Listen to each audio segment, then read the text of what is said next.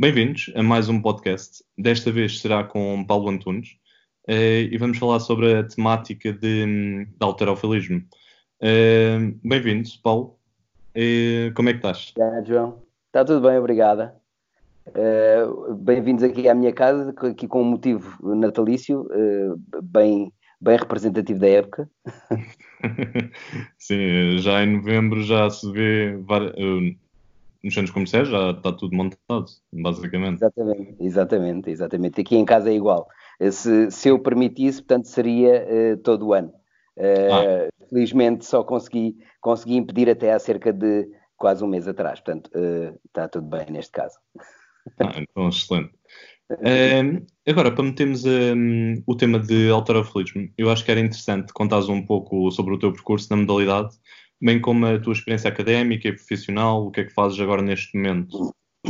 Ok, uh, portanto, a minha experiência inicial uh, começou em miúdo, portanto, eu, eu fazia uh, remo quando fui captado pelo alterofilismo, portanto, por um, um treinador que na altura treinava.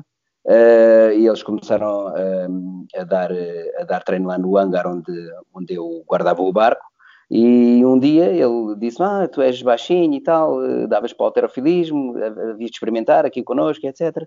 e eu disse: Ok, tudo bem, sem problema. Eu na altura só estudava e fazia aquilo, não, não fazia absolutamente mais nada.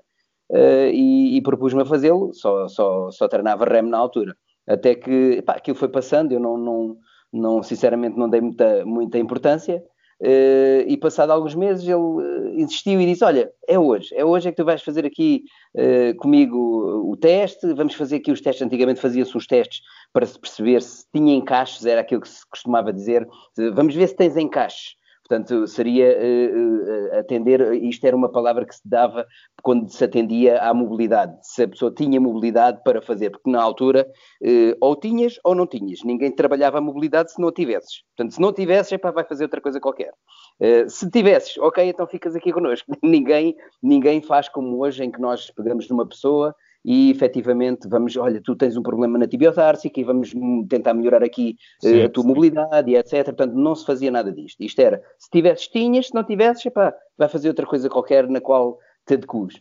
Portanto, uh, e com base nisto, epá, efetivamente fiz o teste e a, e a coisa até se, se proporcionou. Eu, eu, tinha alguns, tinha esses encaixes nesse caso, e comecei a treinar rapidamente, depois rapidamente comecei, as minhas marcas, como eu sempre fiz desporto e etc, fui sempre muito ativo, as minhas marcas começaram a subir rapidamente, uh, depois fiz logo uh, aquilo que se chamava mínimos, havia mínimos de primeiras categorias, mínimos de segundas categorias, mínimos de terceiras categorias, eu fiz logo mínimos de segundas categorias, portanto, sendo que a primeira categoria seria mais elevada que a segunda e a segunda mais elevada que a terceira, sempre fora.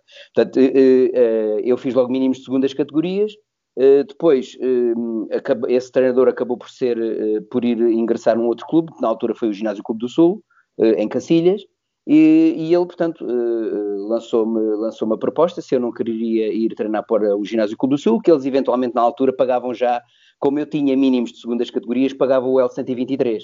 Pronto, e assim foi, comecei a receber, na altura, o, minha, o meu ordenado era o L123, que eles o pagavam, portanto, e eu, eh, eu assim deslocar-me eh, do Barreiro eh, a Lisboa, Lisboa a Cacilhas, e houve uma altura que fazia isto até em bidiários, e, e foi a minha, a, minha, a minha rotina durante algum tempo.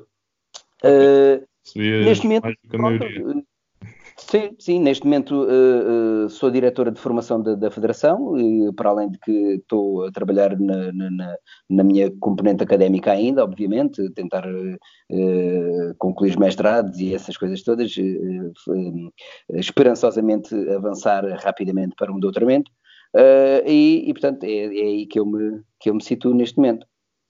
Ok, então bom percurso, já com muita experiência e vamos ver gostava de ter um treinador doutorado. Era interessante. Exato. É, é, apenas um, é apenas um título. É apenas um título, mas Sim. acho que existe, existem efetivamente, não existem muitos, mas existem efetivamente algumas pessoas que se regem por uh, um, um, um, percurso científico, ainda que não, não o tenham percorrido. Eu conheço algumas pessoas que, uh, nomeadamente alguns treinadores, uh, está-me a lembrar agora de um nome do rapaz do Norte, uh, que apesar de não ter uh, formação na área, mas é realmente muito conhecedor de, de, de, seja da fisiologia, seja da anatomia e etc. Portanto, e não se enquadrando e não tendo nenhum título, mas ele isto, isto fascina-me sempre. Alguém que procura e consegue encontrar um, informação fora do meio académico, ou seja, sem que ninguém lhe entregue porque eh, de uma maneira ou de outra, quando estamos inseridos no meio académico, há alguém que nos entrega informação, olha, isto é assim que funciona, portanto, e é mais fácil, está facilitado, é um pouco, é um pouco assim, portanto, eh, fico sempre, fico sempre muito surpreso com isso. Sim, sim, eu, eu quando acabei a licenciatura, eu fico sempre com aquela impressão que a licenciatura não me serviu, eh, pronto, serviu-me para ter as bases, mas serviu mais para aprender a estudar por fora. A procurar, exatamente. Exatamente. Exato, exato, um, exato. E pronto, eu agora queria te perguntar uma coisa. Um, eu, desde pequeno, sempre ouvi falar do alterofilismo, mais nos Jogos Olímpicos, mas nunca em Portugal. Agora, desde que houve aquele boom do crossfit, uh, já se começou a ouvir mais do alterofilismo. E, e, pronto, eu antes de entrar, ingressar no curso de treinador de alterofilismo, que fiz contigo, um, eu fiquei sempre a quem? Ah, mas o que é que é o alterofilismo? E o que é que serve? Um, e pronto, já percebi que já existe há algum tempo. Mas uh, porquê é que achas que nunca houve aqui o boom em Portugal do alterofilismo, sem ser agora este devido muito ao crossfit? Uh, isso é, realmente é uma boa questão. Eu uh, posso falar daquilo que era a minha experiência na altura e, portanto, e, e o meu percurso na altura. Uh, apesar de ser um miúdo, não tinha bem a noção daquilo que, que era a realidade. Mas aquilo que me dá a sensação hoje em dia, e olhando para trás, olhando para esse tempo, é que acho que um, não havia muita divulgação. Não havia. Um, na altura, uh, agora eu penso que ainda, falta, ainda nos falta alguma divulgação. A verdade é essa. No entanto, neste momento não temos os meios para a fazer. Este, essa é a verdade. Portanto, nós neste momento pecamos por outro problema que é não termos os meios para a fazer. Na altura tínhamos, Portanto, nós tínhamos uh, utilidade pública na altura, a Federação, a antiga Federação uh, Portuguesa de Alterofilismo tinha utilidade pública, Pá, não a faria, não sei porquê, muito sinceramente, e não, não sentíamos essa divulgação e essa entrada, não sei porquê. Talvez também havia um pouco uh, aquele dogma de que ah, as crianças travam para o crescimento, e esse, isso é um dogma muito forte. E, e, durante algum tempo isto foi um tabu muito grande e os próprios treinadores de alterofilismo na altura acreditavam naquilo e nem queriam problemas com miúdos muito novos a entrar, estás a ver? Era, era um bocado isto, era, é pá, tu realmente és muito novo, vai-te embora, epá, não, não serves para aqui. Como eu te disse, até mesmo em relação uh, à falta de mobilidade, isso, isso praticava. Portanto, as pessoas diziam: Olha, uh, tu não tens mobilidade, vai-te embora. Uh, não, não, não estou para perder tempo contigo. Era uma coisa deste género. e acho que em relação a isso era um pouco lavar um pouquinho as mãos, como o Pilatos fez, em que.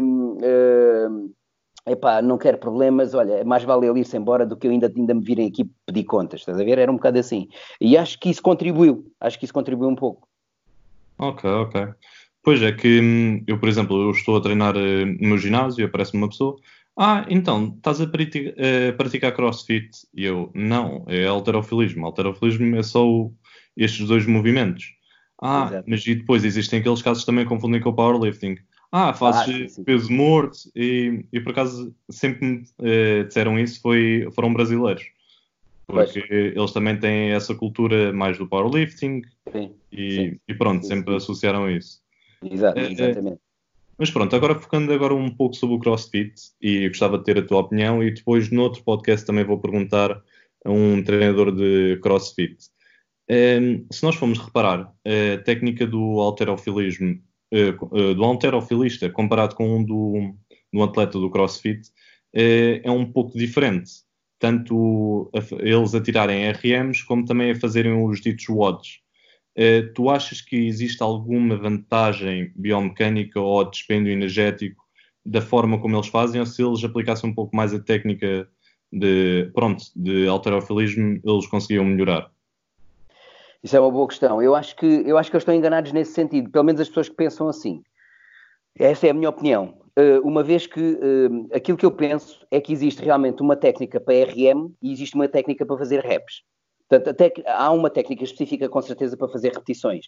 Uh, uh, e a técnica específica para, para, fazer repetições, do ponto, do ponto de vista energético e do ponto de vista glicolítico, particularmente, uh, é, é, curioso, porque uh, quando tu queres fazer reps, quando tu estás a pensar em entrar num sistema muito glicolítico, muito predominantemente glicolítico, uh, um, as reps têm que sair de uma forma o, o mais, um, uh, do, atenção, do ponto de vista, não do ponto de vista biomecânico, mas do ponto de vista bioenergético falando. Portanto, tem que sair mais focadas no ponto de vista de eficiência bioenergética e não tanto em eficiência biomecânica, ok? Portanto, o, o, o crossfitter deve pensar mais em uh, eficiência bioenergética, porque ele tem que poupar. Por exemplo, uma das coisas que nós vemos muitas vezes é os cleans ou os snatch, ou seja o que for, eh, como se uh, vulgarmente chama, que é o termo inglês, que para nós é o arranco e o arremesso. Um, tanto um como o outro, uh, por exemplo, particularmente na primeira fase do movimento, portanto na fase da puxada, nos cleans e etc, e nos snatch, nos, nos snatch pulls, Uh, nós vemos muitas vezes, quando é para reps e os crossfitters fazerem, uh, uh, ignorarem, portanto, como quem diz, portanto, ignorar entre aspas, eliminarem a utilização das pernas. Portanto, ficam logo cá em cima, há muito pouca utilização das pernas, a flexão da, da perna é muito pouca e, portanto, e utilizam muito costas em função disso. Portanto, isto é, do ponto de vista energético, é, é, é, é eficiente.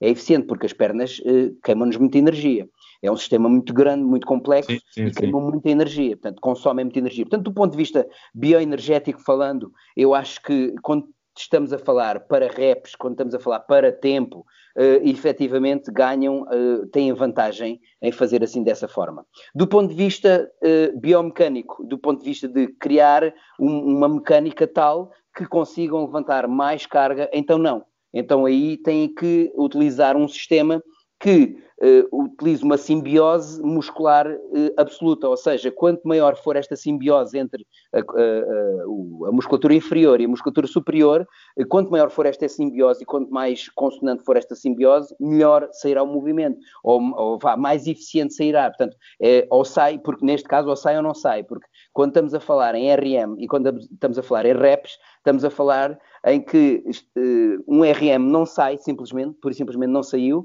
e os reps, epá, olha, não consegui fazer 30, eh, fiz 28. Portanto, estamos a falar novamente do ponto de vista energético. Não é que não tenha saído, porque houve uma componente técnica que não, não aconteceu. Eles normalmente não saem porque acabou-se a energia, literalmente. Portanto, e é isso que acontece. Ok, muito interessante. Uh, eu até podia pegar no caso da Tia Tumi, que eu, se não me engano, ela antes era alterofilista e até foi ao, aos Jogos Olímpicos. E se nós formos observar, quando ela vai tirar, uh, quando ela fez o invento mesmo de RMs e depois comparar com os outros WODs para reps, uh, nota-se uma completa diferença na, na forma como ela faz. Exatamente, exatamente. Uh, uh, isso isso é, é, precisamente aquilo que eu estava a dizer. Uh, tendo em conta a energética e, e, aquilo que tu sabes fazer, porque no fundo o que nós estamos aqui a falar é da tarefa. Uh, temos uma tarefa para fazer. Por exemplo, o que é que nos leva uh, a fazer um clean alto para um clean perto dos 90 graus, em que a coxa se encontre perto do limite que é chamado clean, uh, desculpa, power clean e passa a ser chamado clean. Né? Portanto, eu estou a falar na, na, no range de power clean. Portanto, há um range de power clean, há uma amplitude de power clean em que é o ponto mais elevado de power clean, em que há uma ligeira flexão das pernas, e depois o ponto máximo de power clean, em que estás perto dos 90 graus. Portanto, a partir dos 90 graus, uh, oh, desculpa, do 90 graus, coxa, uh, chão. Uh, a partir daí, a partir daí um, easy, o, o, que acontece normalmente é que um, vai, vai, vai haver o chamado clean convencional, não é? Portanto, agora, esse range que existe um, tu tens que o calcular, não é? Portanto, tu tens que perceber, olha, onde é que eu vou apanhar isto? Onde é que eu vou, eu tenho força para esta, para esta puxada se levar aqui à altura. Portanto, e aí isso é que indica uh, o quão baixo tu vais buscar a barra. Portanto, está é, tá ditado pela altura da barra. Portanto, se a barra sair muito alta, então tu fazes uma flexão mínima. Se a barra sair mais baixa, no caso, se tiver mais carga, tens que baixar uh, consideravelmente mais. Portanto, uh, é isso que, que, que, distingue. E, portanto, e eu, e sabendo fazer, desempenhar a tarefa, isto respondendo à tua pergunta, sabendo desempenhar a tarefa, ela sabe o que é que tem que fazer para, aqui, para determinada situação acontecer, e é isso que ela faz. Portanto, e a, o importante é saberes desempenhar bem a tarefa. Se tu conseguires desempenhar bem a, tarefa, então vais conseguir eh, também ter eh, eh, a noção de, eh, daquilo que tens que fazer, daquilo que tens que desempenhar naquele momento, e basicamente é isto. É, é, eu às vezes, eh, eu, houve uma vez um atleta que me disse, eh, olha, eu fui, fui levantar, fui fazer um, um snatch e saiu-me um, um, um, snatch split. Eh, eu não sei se tu sabes o que é que é, que é um, é, antigamente chamava-se um uh, arranca à francesa. Portanto, que é com o split convencional do, do, do clean and jerk, do jerk neste caso, uh, e, mas em snatch, com pega de snatch. Portanto, e ele nunca tinha feito aquilo aparentemente. E eu, e eu perguntei, mas uh, como é que isso se passa na cabeça, na cabeça de alguém que vai fazer uma tarefa? Então qualquer dia tu fazes-me um supino. Chegas lá, quando eu sei, estás debaixo da barra deitada a fazer um supino, não é? Se, o teu, se a tua cabeça não controla aquilo que tu vais fazer naquele momento, então tu não controlas a tarefa se tu não controlas aquilo que vais fazer, não controlas a tarefa. Portanto, isto é um, é um movimento, é um movimento de dois segundos, um, dois segundos. Uh, tu tens que visualizá-lo muito bem antes de o fazeres para conseguires controlar. É por isso que não é à toa que tu vês uh, todos os atletas que, que, que performam uh, movimentos desse tipo, nomeadamente os de saltos para a água e etc., que estão a visualizar o movimento antes de o fazerem. Aquilo vai acontecer rapidamente. Portanto, se eles não tiverem aquilo muito bem focado antes de o fazerem, aquilo pode, pode ser um desastre. E, portanto, isto é parte integrante de todo o processo. Conseguir visualizar e conseguir ter na cabeça a tarefa que vou fazer e vou fazê-la. E é assim que eu vou fazer. Eu não posso simplesmente uh, ia, ia fazer uma coisa e de repente sair uma outra. Portanto, a pessoa sim, sim. de repente não é, não é possuída por um espírito maligno e, de, e, que o fez fazer qualquer coisa. Portanto, isto está incutido. Isto normalmente o que faz uh, isto acontecer uh, do ponto de vista psicológico é o foco em coisas erradas. Eu há pouco tempo estive numa palestra sobre psicologia em que realmente a palestrante falava que não existe desconcentração. Nós temos uma palavra que é desconcentração, não existe. A palavra desconcentração não existe. Existe concentração numa coisa que não é aquela que nós queremos concentrar-nos. Portanto, nós estamos sempre concentrados numa, coisa qualquer. Quanto muito não estamos concentrados naquela coisa que devíamos estar concentrados. Portanto, não existe concentração. Existe concentração numa coisa absurda. Ou, normalmente, o que, uh, o que faz com que isto aconteça, isto é o subconsciente que o força, é quando temos medo de determinada situação, uh, é um subterfúgio conseguirmos inventar uma alternativa. Portanto, e às vezes a alternativa é tentarmos pensar numa outra coisa qualquer. Mas isso, do ponto de vista de alta competição, é errado, não é? Pode, pode dar muito mal. Ok, e pronto, já que agora hum, pegaste na parte dos desastres e da parte da concentração, Uh, eu acho que era interessante falarmos aqui sobre o, um pouco sobre as lesões aqui do alterofilismo. Okay. Que, pronto, muita gente, e principalmente médicos, que, com quem eu já abordei isto, uh, dizem sempre: Ah, uh, tu agora és novo, tu, mas daqui a uns anos vais ver que as tuas costas vão estar completamente desfeitas, vais ter muitas lesões no, nas costas e isso. E se nós formos ver os artigos que foram comparar os riscos de lesões entre o alterofilismo e outras modalidades, uh, vemos que o risco de lesão ou é igual a outras modalidades coletivas, ou então ainda menor.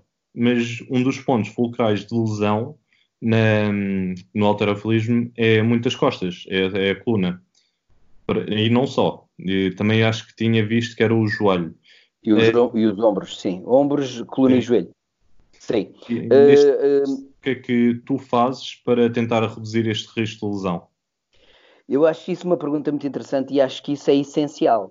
Isto porque um, eu posso dizer que eh, antigamente um, eh, a preocupação com isso era nula, absolutamente nula. Portanto, a, a, tarefa fulcral era tens que levantar peso. Se levantas, porreiro, não, não há problema absolutamente nenhum.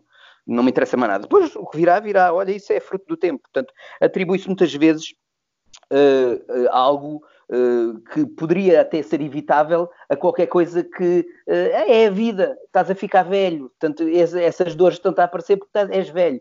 Portanto, e isto, cada vez mais temos a noção de que isto não é bem verdade, não é? portanto, existem muitas formas e existem uh, muitos estratagemas hoje em dia para conseguirmos eliminar isso. Eu, eu estava aqui a lembrar de uma, de uma situação em específico. Vou começar pela situação que para mim é mais evidente e se toda a gente pensar nisso vai conseguir perceber. A valgia no joelho. Uh, a valgia no joelho uh, é da, daquelas situações que eu mais vi acontecer no alterofilismo. E se tu fores ver antigas fotografias, vês muita gente uh, com agachamentos com um joelho completamente valgo e, e, e, ninguém dizia: Olha, isso não se pode fazer, não faças isso. É para tentar afastar os joelhos mais para o lado, seja o que for. Portanto, nós já percebemos que esta coisa da valgia do joelho está intimamente ligada com encurtamentos, mas também com um padrão de movimento. Portanto, há pessoas que têm um padrão de movimento incutido e não conseguem fugir deste padrão de movimento. Então, mas até que alguém tenha que lhe dizer: olha, tu fazes isto, não o faças. Portanto, às vezes é preciso isto. Portanto, a pessoa não, não se apercebe que o está a fazer.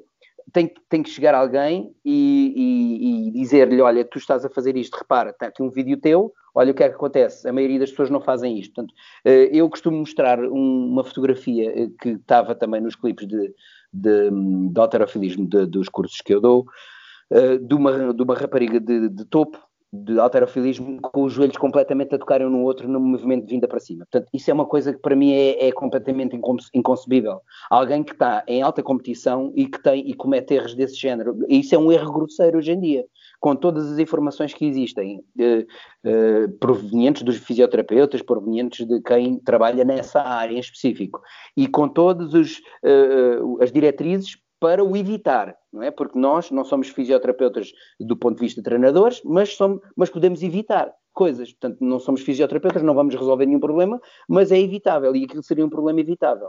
Uh, isto é uma das situações que me está a lembrar.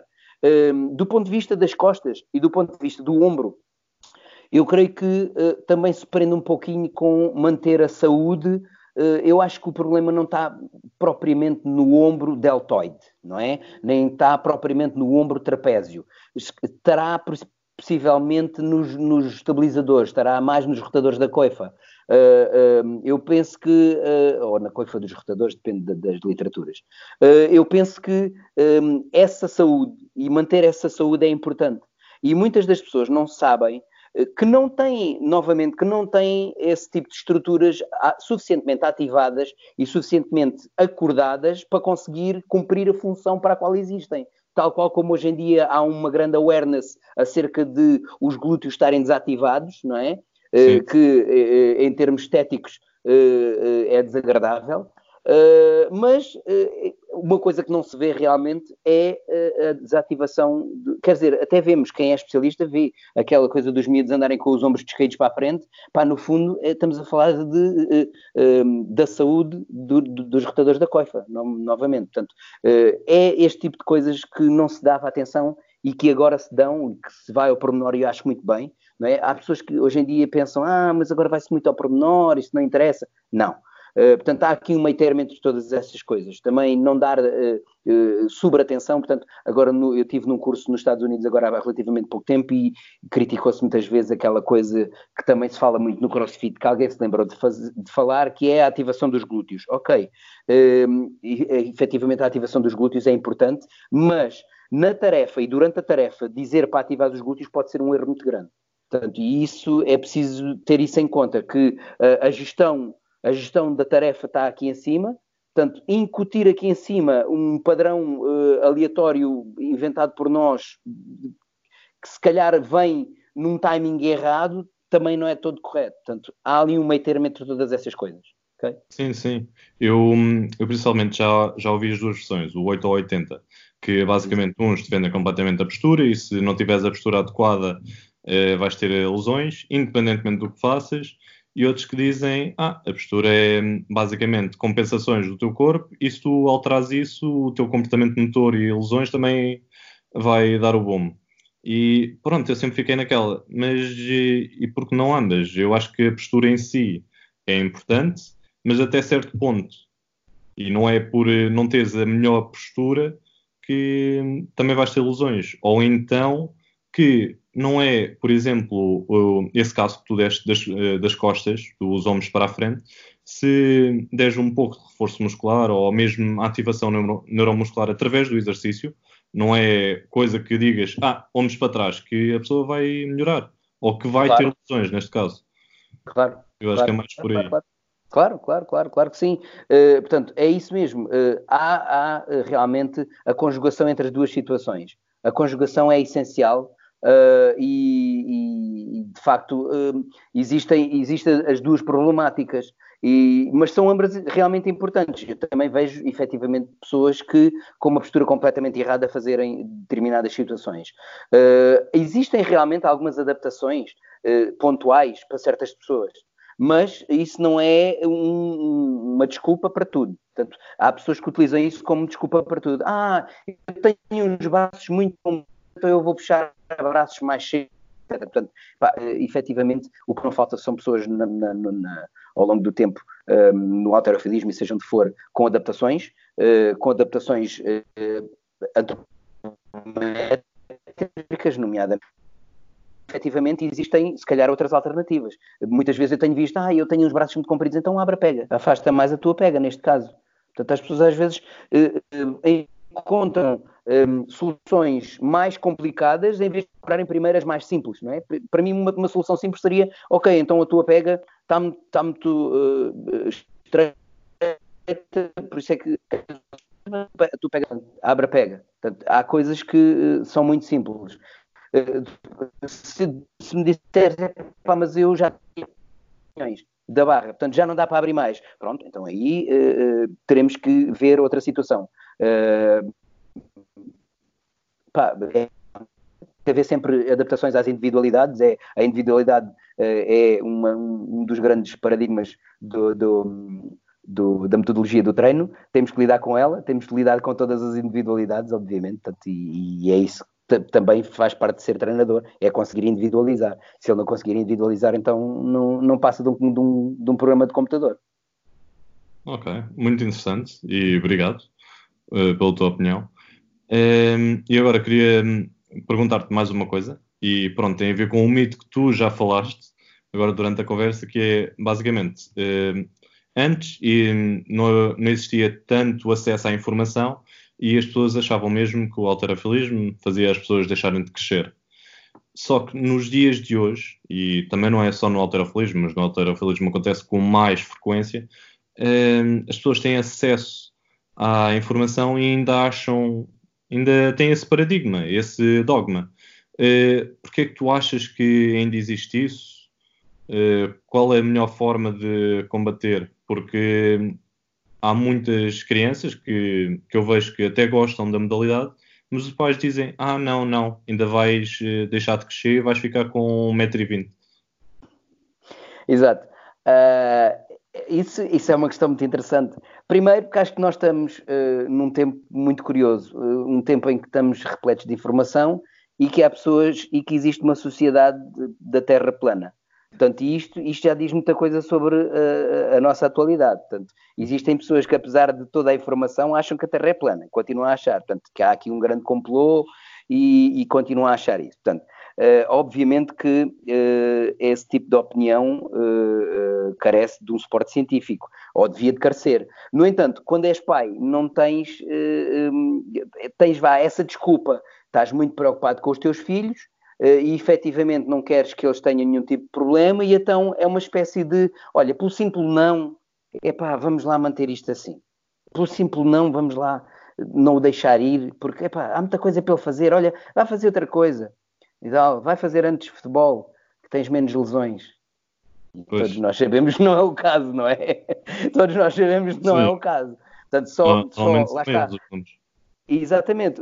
Todos, nós sabemos que no futebol é, um, é onde existe dos maiores índices de lesão e todos os pais querem levar os miúdos para o futebol. Portanto, não vamos por aí. Portanto, acho que há, há, realmente uma falta de informação e depois eles ficam a pensar que hum, isto não deve ser bem assim. Porque, hum, lá está, a, a, também a falta de conhecimento e a falta da divulgação da própria modalidade também faz com que uh, se comecem a formular uh, ideias sobre uma coisa que não se conhece quando nós não, não temos a nossa cabeça inventa, não é? E isso nós temos conhecimento de causa sobre imensas situações desse género, uh, em que, olha, se eu não conheço, então é mau.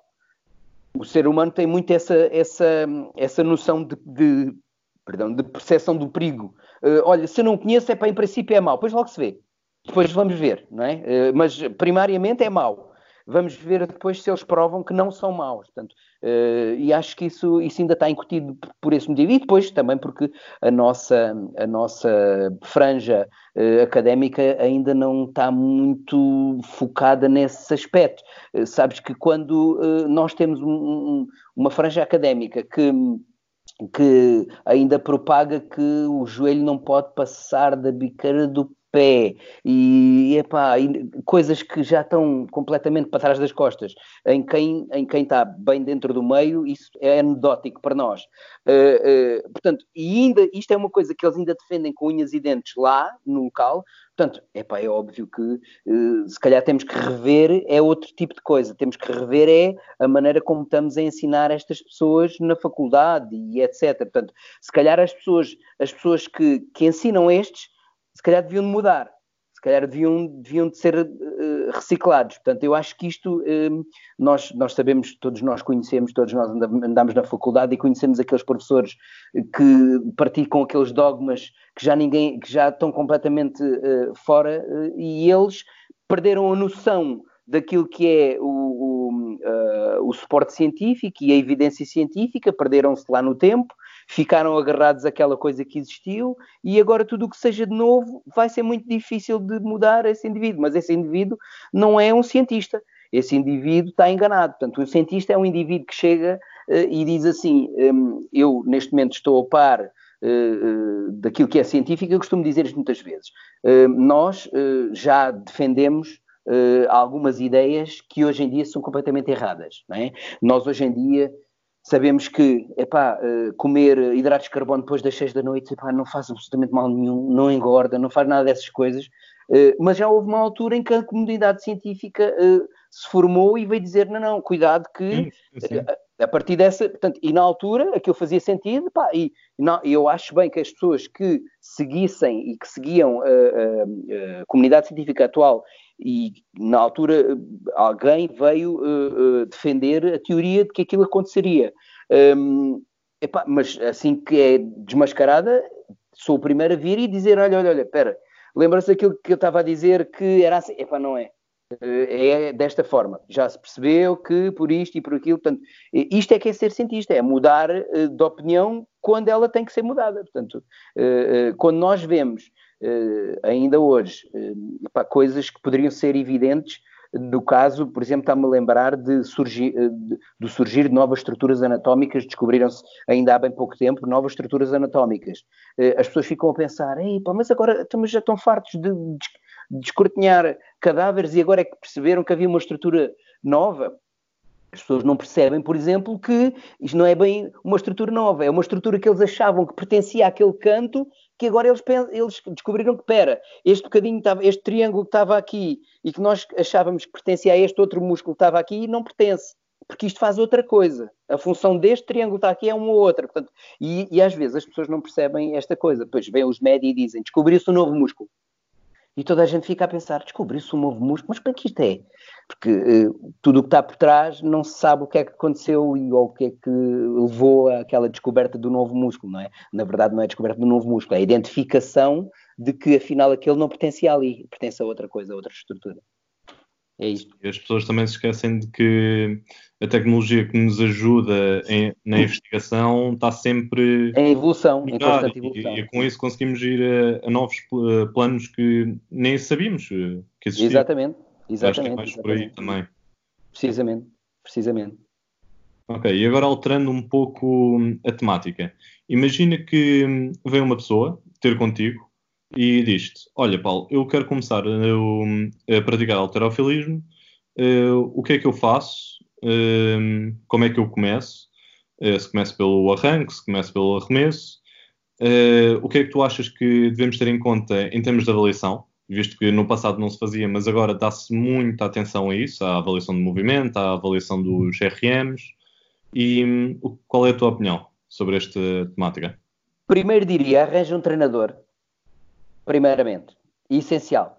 Uh, eu, eu vou-te dizer uma coisa. Eu, uh, como treinador, não confio nos meus próprios olhos para avaliar os meus movimentos. Muito sinceramente, não confio. Eu faço movimentos, agarro nos vídeos dos movimentos que faço neste momento não tenho nenhum treinador, mas aquilo que faço é uh, enviar para alguém uh, da minha confiança e que me dê feedback. Simples. É isto que eu faço. Agarro nos vídeos, mando, o que é que achas? E depois recebo o feedback. Isto é essencial. Em relação ao, à iniciação ao movimento, um, eu acho, eu, eu no outro dia disse isto a um rapaz uh, que é, é uh, coach numa, numa box de crossfit, um, com a maior das, uh, das naturalidades, e acho que, e sinceramente acho que isso, essa é a verdade.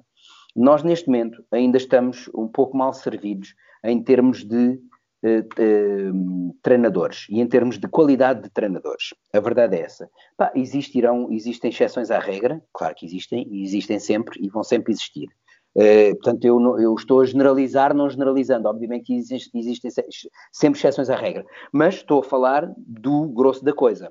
Uh, isto é muito simples. Uh, muitas das vezes o, a, própria, a própria cultura desportiva que é incutida num determinado desporto, e agora neste momento estou a referir-me concretamente ao crossfit, eh, é, eh, pode ser ou pode se tornar eh, um entrave à evolução. Eu vou-te explicar porquê. Repara, quando eu te digo assim, tudo o que tu fizeres, João, hoje está melhor que ontem. E amanhã vai estar melhor que hoje. E no outro dia vai estar melhor que, que ontem e por aí fora. Isto, isto é, é, é, do ponto de vista romântico, muito interessante e espetacular e tu vais ficar super contente que vais estar a evoluir. Mas se calhar não é a verdade. E eu, como atleta, quero ouvir a verdade. E eu quero que me digam, e, e pior, se eu for um atleta bastante crítico, vou saber que eu hoje não estou melhor que ontem. E se tu me vais dizer que eu hoje estou melhor que ontem, sei que tu me vais estar a mentir. E vou começar a perder a confiança em ti porque tu hoje já me mentiste. E eu sei que não estou. Estás a ver? E isto, isto muitas vezes começa a criar aqui uma tensão muito grande e começa a criar problemáticas à relação treinador-atleta. Uh, isto antes de saltar para a questão da evolução em termos de, de movimento. Uh, obviamente que um, isto tem que ser cultivado, tem que, ser, tem que crescer e tem que ir evoluindo neste sentido. Uh, nós não estamos nós não somos únicos a pensar assim. Eu tive este, volto a dizer, eu tive este, este verão passado num, num curso nos Estados Unidos e eles pensam absolutamente igualzinho a nós. Os uh, alterofilismo no, nos Estados Unidos pensam igualzinho a alterofilismo Portugal cá em relação ao crossfit. Igual. Eles sabem que os, os erros que se cometem são iguais, as coisas que se dizem são as mesmas, continuam a dizer clichês e as pessoas agarram-se a estes clichês, agarram a, a, frases feitas que querem ver, agarram a coisas que, que querem fazer. Mas depois chega um dia em que batem numa parede e não, e não evoluem mais e querem saber porquê. E é aí que surgem os problemas. Porque repara, quando tu uh, fomentas um, muitas vezes a cultura de que, olha, agora hoje João bateste recorde de hang clean. Há, uh, ontem ontem bateste recorde de hang clean com as tuas meias favoritas. No dia anterior bateste recorde de hang clean com o cinto e com as tuas meias favoritas. No outro dia anterior bateste recorde de hang clean uh, uh, sem, os, sem pulsos. Portanto, todas estas coisas que, estão, que estão aqui a querer uh, fomentar, de que ah, isto é tudo muito, é um mundo muito lindo e toda a gente é preciso bater recordes, é mau. Primeiro ensina que as pessoas não precisam de lidar com frustrações, e quando precisam. A vida é uma frustração, meu amigo. A vida é assim, vai-nos dar chapadas na, na, cara a torto e a direito. Portanto, não lidar com frustrações, para mim, quando, a mim é, é errado. Eu todos os dias cometo erros. Todos os dias. É raro o dia que eu não cometo erros. Às vezes, quando fico deitado na cama, não cometo erros. Mas, às vezes, ter ficado na cama deitado é um erro propriamente dito. Agora, uh, é preciso que as pessoas compreendam este tipo de cultura uh, e é preciso que as pessoas compreendam que uh, lidar com as frustrações e lidar com erros e lidar com, com falhas faz parte do processo evolutivo de qualquer atleta e de qualquer ser humano. Okay? E acho que isto está a ficar melhor nesse sentido, muito sinceramente, está a ficar melhor. Porque as pessoas também estão a ver, lá está, estão a chegar àquele tal ponto, espera, estão a começar a perguntar-se, mas porquê é que eu tive aqui um atleta que estava sentado no sofá, entrou-me aqui no ginásio, começou a evoluir espetacularmente, porque toda a gente que estava sentado numa, num sofá vai evoluir espetacularmente, mas agora parou. E o que é que eu faço agora, não é? Aqui isto é que distingue um, um treinador. Porque um treinador que faz evoluir alguém que estava sentado no sofá, isso não, não é nada de novo, não é? Não é nada de especial. Uh, isto é que as pessoas têm que perceber. Relativamente ao movimento propriamente dito, à evolução do movimento propriamente dito, eu acho que tem que ver com a pessoa que nós temos à, que, nós temos à frente. E por isso é que eu acho muito importante logo a primeira, a primeira fase do arranja um treinador. ok? Porque um, o treinador vai conseguir, se ele tiver uma visão, vai conseguir perceber que tu estás muito à frente já e, e captaste imediatamente o movimento. E já não vais precisar passar por todas as fases evolutivas que era preciso passar se nunca tivesses visto isto, não é? Portanto, isso é que deve de distinguir um, um treinador. Chegar e ver, espera, este rapaz não está na mesma liga que os outros. Vou pô-lo já aqui e ele vai já passar a fazer um snatch completo. Vou já passá-lo agora a fazer um snatch completo. E as pessoas pensam, o quê? Então, mas ele agora entrou e faz um snatch completo? Meus caros, se ele, eu, eu dei-lhe a barra a primeira vez que ele pegou numa barra, dei-lhe para as mãos, ele viu-me fazer um movimento, copiou igualzinho. Eu vou ficar aqui a fazer o quê? Isto é precisamente como no, no o sobredotado. Eu chamo-lhe isto muitas vezes o sobredotado do desporto. O sobredotado entra numa escola repara, ele vai para a escola, para a primária, para a escola primária, já sabe ler, escrever, eh, sabe onde é, onde é que o Afonso Henriques nasceu, que bateu na mãe, tudo, tudo e mais alguma coisa. E, e o primeiro dia na escola vai ser A, B. Este rapaz vai ficar frustradíssimo. Ok? Portanto, ele tem o seu passo. Tem, tem já uma evolução primária, portanto, tem um, tem um set point que já está mais à frente que o outro, é? e já está mais à frente. Portanto, ele tem que começar lá mais à frente e tem que começar a, a ser estimulado já. Okay? Enquanto que o outro, o outro será menos por, que ele por isso? Não. Agora, tem direito a outro tipo de caminho, tem direito a uma evolução mais lenta. Se calhar é uma evolução que, a longo prazo, vai ultrapassá-lo. Aliás, nós vemos muitas vezes isso com os próprios sobredotados. Eles chegam à idade adulta e são absorvidos pelo sistema. Não são nem mais nem menos inteligentes que os outros a partir de determinada altura. Foram até ali, isto porque possivelmente o seu processo maturacional nervoso e, e intelectual estaria mais avançado, portanto isto é, às vezes é tudo uma questão de maturação. Ele estava num estado maturacional um pouco mais avançado e, claro, pá, alcançou objetivos muito mais à frente do que o outro. Mas o outro há de lá chegar, eventualmente. Vai, pelo seu processo maturativo, convencional e normal e vai lá chegar. E existe também o outro tipo de, de, rapaz que tem um processo mais atrasado e precisa estar lá atrás.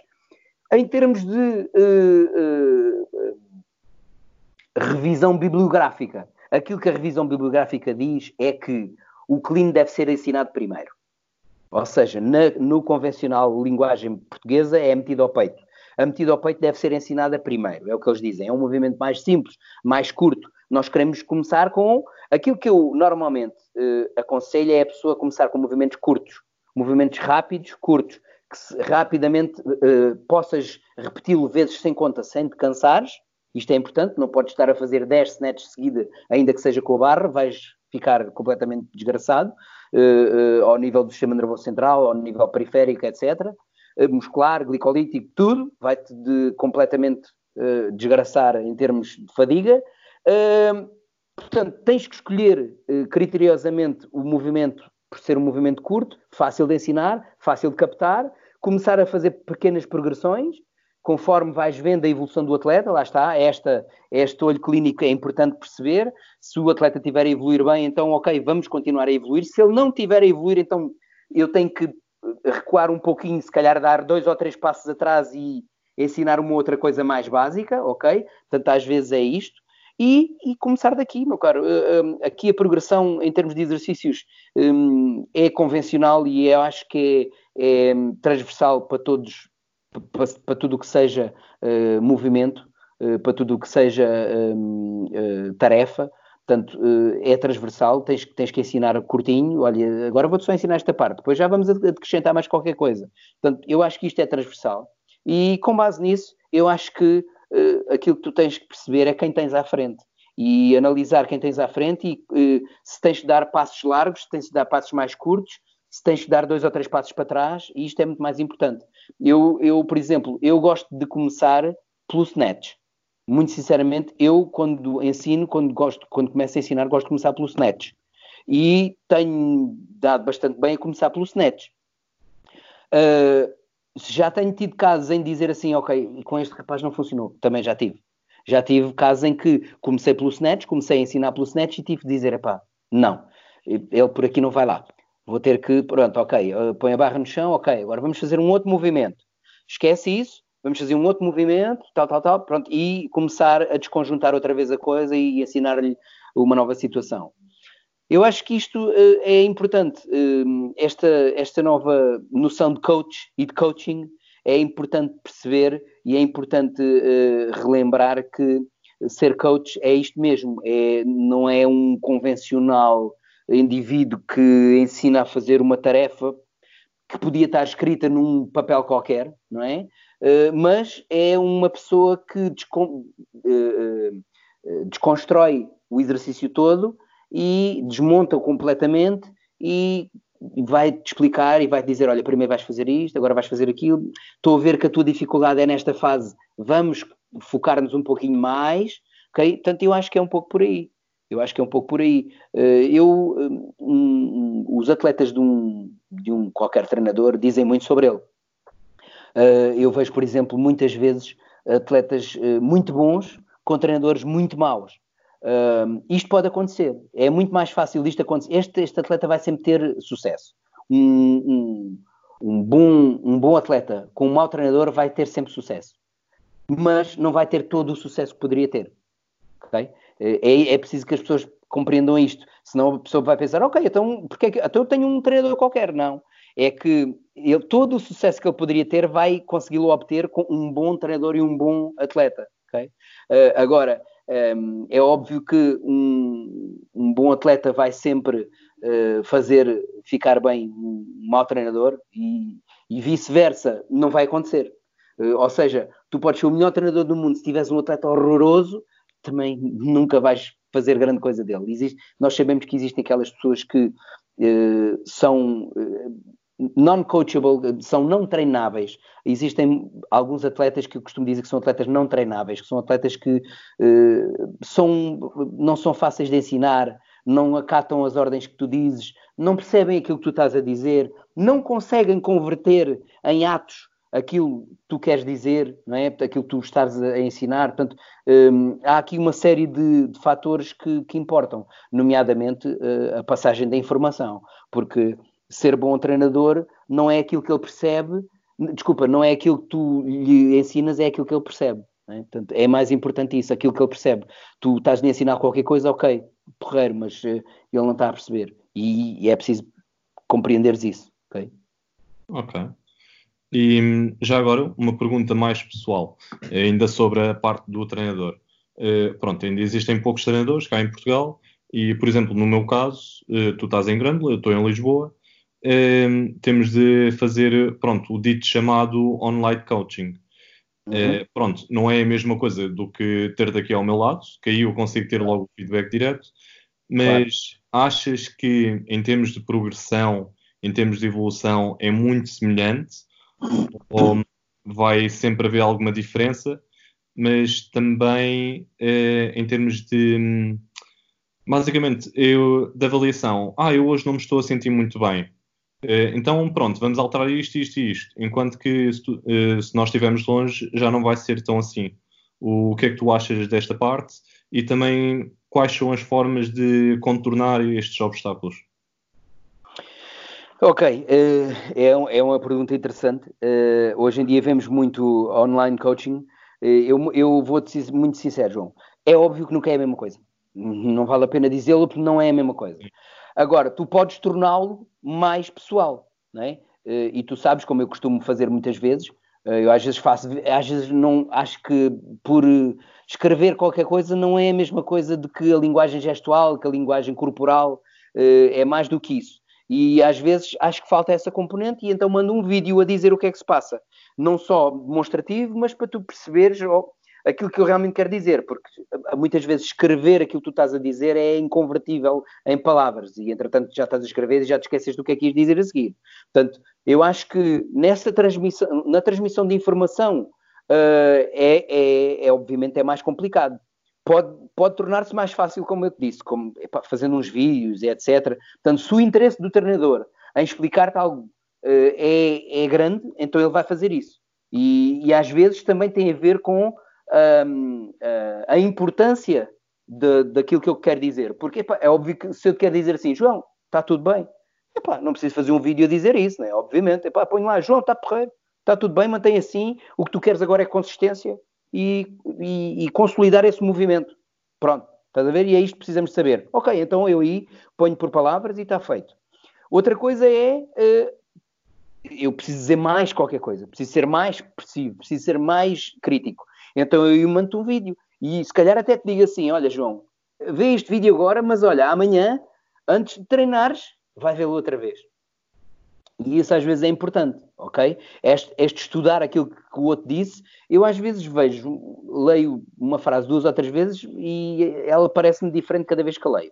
Eh, e obviamente que quando alguém está a passar uma informação, eu penso que seja a mesma forma. Portanto, o discurso está sempre a mudar, um, a forma como o dizemos também, lá está, até a própria passagem da informação e aquilo que tu entendes daquilo que eu estou a dizer é importante, e portanto eu muitas vezes em, em uh, contacto, pessoa, contacto pessoal, uh, eu estou ali e, e, digo a mesma coisa de 10 formas diferentes, e isso não consigo dizê-lo uh, online, obviamente, e, e, portanto isso, isso é um entrave muito grande, obviamente, isso é um entrave muito grande. Agora, é o possível. E, e, garanto-te, eu tenho orgulho nos atletas que tenho, todos, uh, todos têm uma evolução muito boa, têm tido uma evolução muito boa, poderiam, uh, se, tivesse, se eu tivesse ao pé, seria com certeza melhor, mas eu consigo perceber, consigo percepcionar a evolução, às vezes temos que patrocinar essa evolução de uma outra forma, porque há outros entraves, nomeadamente hum, há coisas que nós dizemos. Hum, eu vou dar um exemplo muito grande. Uh, alguém me manda um vídeo. Eu uh, mandam-me vídeos com muita frequência, pessoas para eu ver, para eu analisar os vídeos deles, mesmo que eu não seja o treinador deles. Muitas vezes fazem isso. Aliás, até atletas de outros treinadores mandam mais vezes vídeos para eu os analisar. Analisar um vídeo uh, pontualmente é vale o que vale. Eh, eu preciso, eu, eu, eu vou-te ser sincero, sabes quantos vídeos é que eu precisava de ver de uma pessoa para saber como é que ela é? Eu precisava de ver cinco vídeos para perceber se aquele erro que ele está a cometer é mesmo crónico ou se aquilo foi uma coisa que aconteceu agora. Porque um atleta que não é meu, eu vou ver o vídeo dele para, pela primeira vez e ele envia uma coisa qualquer e eu vou dizer: Ah, tu tens isto assim assado. Epá, é complicado. Eu às vezes sou um bocado uh, reticente em dizer coisas muito graves nessa, nesse aspecto. Não porque tenha medo de, de repercussões, mas porque fico a pensar, epá, eu se calhar posso estar a dizer uma barbaridade. Vou dizer, vou dizer o quê? Olha, tu és muito mau a fazer isto assim assado.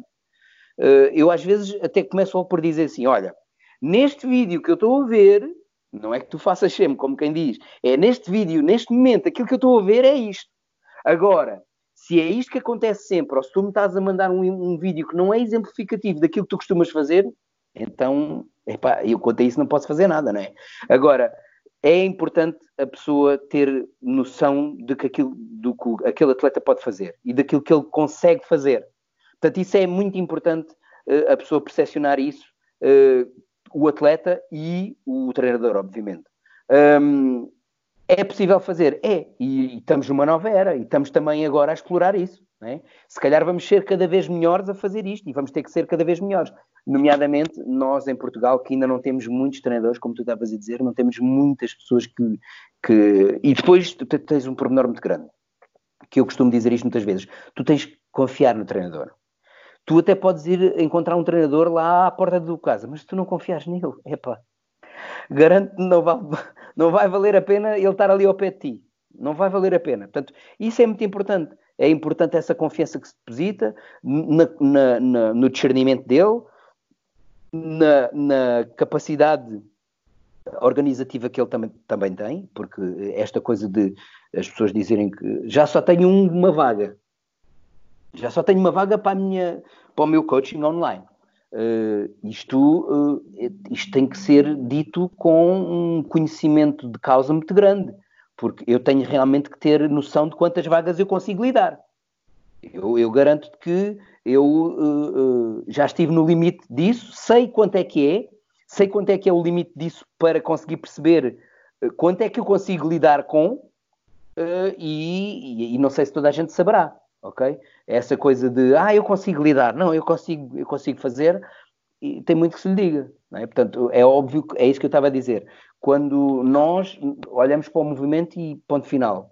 Uh, agora, uh, isso é uma, é uma situação. Agora, quando queremos ser mais do que isso, queremos olhar e perceber se, olha, falámos isso hoje, se o atleta tem uma descompensação, se está ali a acontecer qualquer coisa, temos de perceber o que é que ela é. Se é realmente um desequilíbrio muscular, se é um padrão de movimento que nós formulamos agora aqui na cabeça, que isso acontece com imensas vezes, eu como atleta experienciei-o imensas vezes, eh, manias do arco da velha, virar a cabeça, dar cabeçadas, fazer tudo e mais alguma coisa, portanto, existem coisas que surgem e que depois nós temos de ver, é espera lá, o que é que está aqui a passar? Não vou agora começar a dizer, espera, tu estás a dar uma cabeçada porque o teu esternocleidomastoideu direito é um, está um bocadinho mais uh, destreinado que o esquerdo e, portanto, vamos ter que, não é? É óbvio que isso são coisas da, da, da treta. Isso é, isso é aqueles, é, é, aqueles uh, treinadores que procuram um defeito em ti para tu resolver. Procura encontrar primeiro um defeito em ti para, para, que, tu, para que tu possas resolver. Olha, tu tens um problema e eu vou-te resolver. Estás a ver? Às vezes é um pouco isto. Eh, eu tenho visto isso acontecer imensas vezes, ehm, nomeadamente em estudos. É fácil encontrar erros em estudos, é, é fácil, difícil é fazê-los melhor.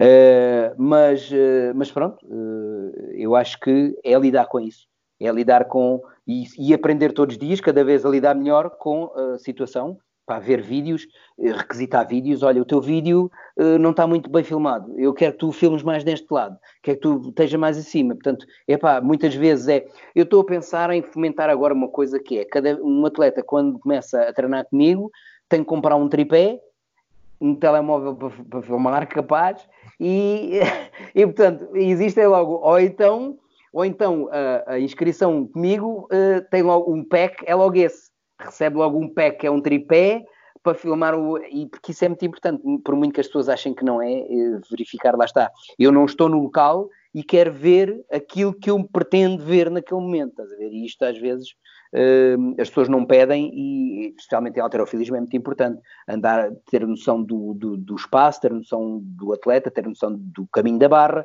É, nós em alterofilismo temos duas uh, realidades temos o caminho que a barra está a percorrer e temos aquilo que o atleta faz para a barra percorrer esse caminho e, e aquilo que ele faz propriamente dito. Portanto, eh, existem três situações eh, distintas. Portanto, atleta, barra e a conjugação entre os dois. Portanto, estas, estas três situações são, são muito importantes e, e visualmente, por exemplo, isso e se tu não tiveres presencial e se não andares ali de volta dele e vais ver agora aqui esta situação e agora vais olhar aqui, se não tiveres isso, tens que lhe pedir e tens que lhe saber pedir.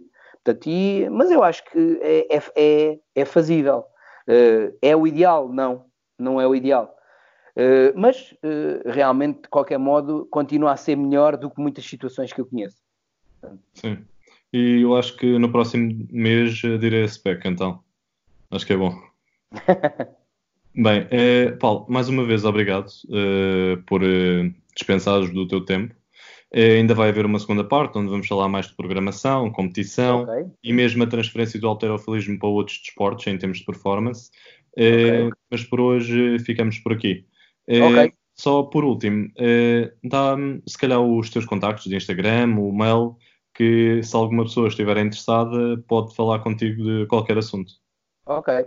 Instagram é de Paulo Antunes, de como T-H-E, portanto, de Paulo Antunes. Um, de uh, Facebook, também se me procurarem Paulo Antunes, devem de encontrar 10 mil, uh, 10 mil perfis.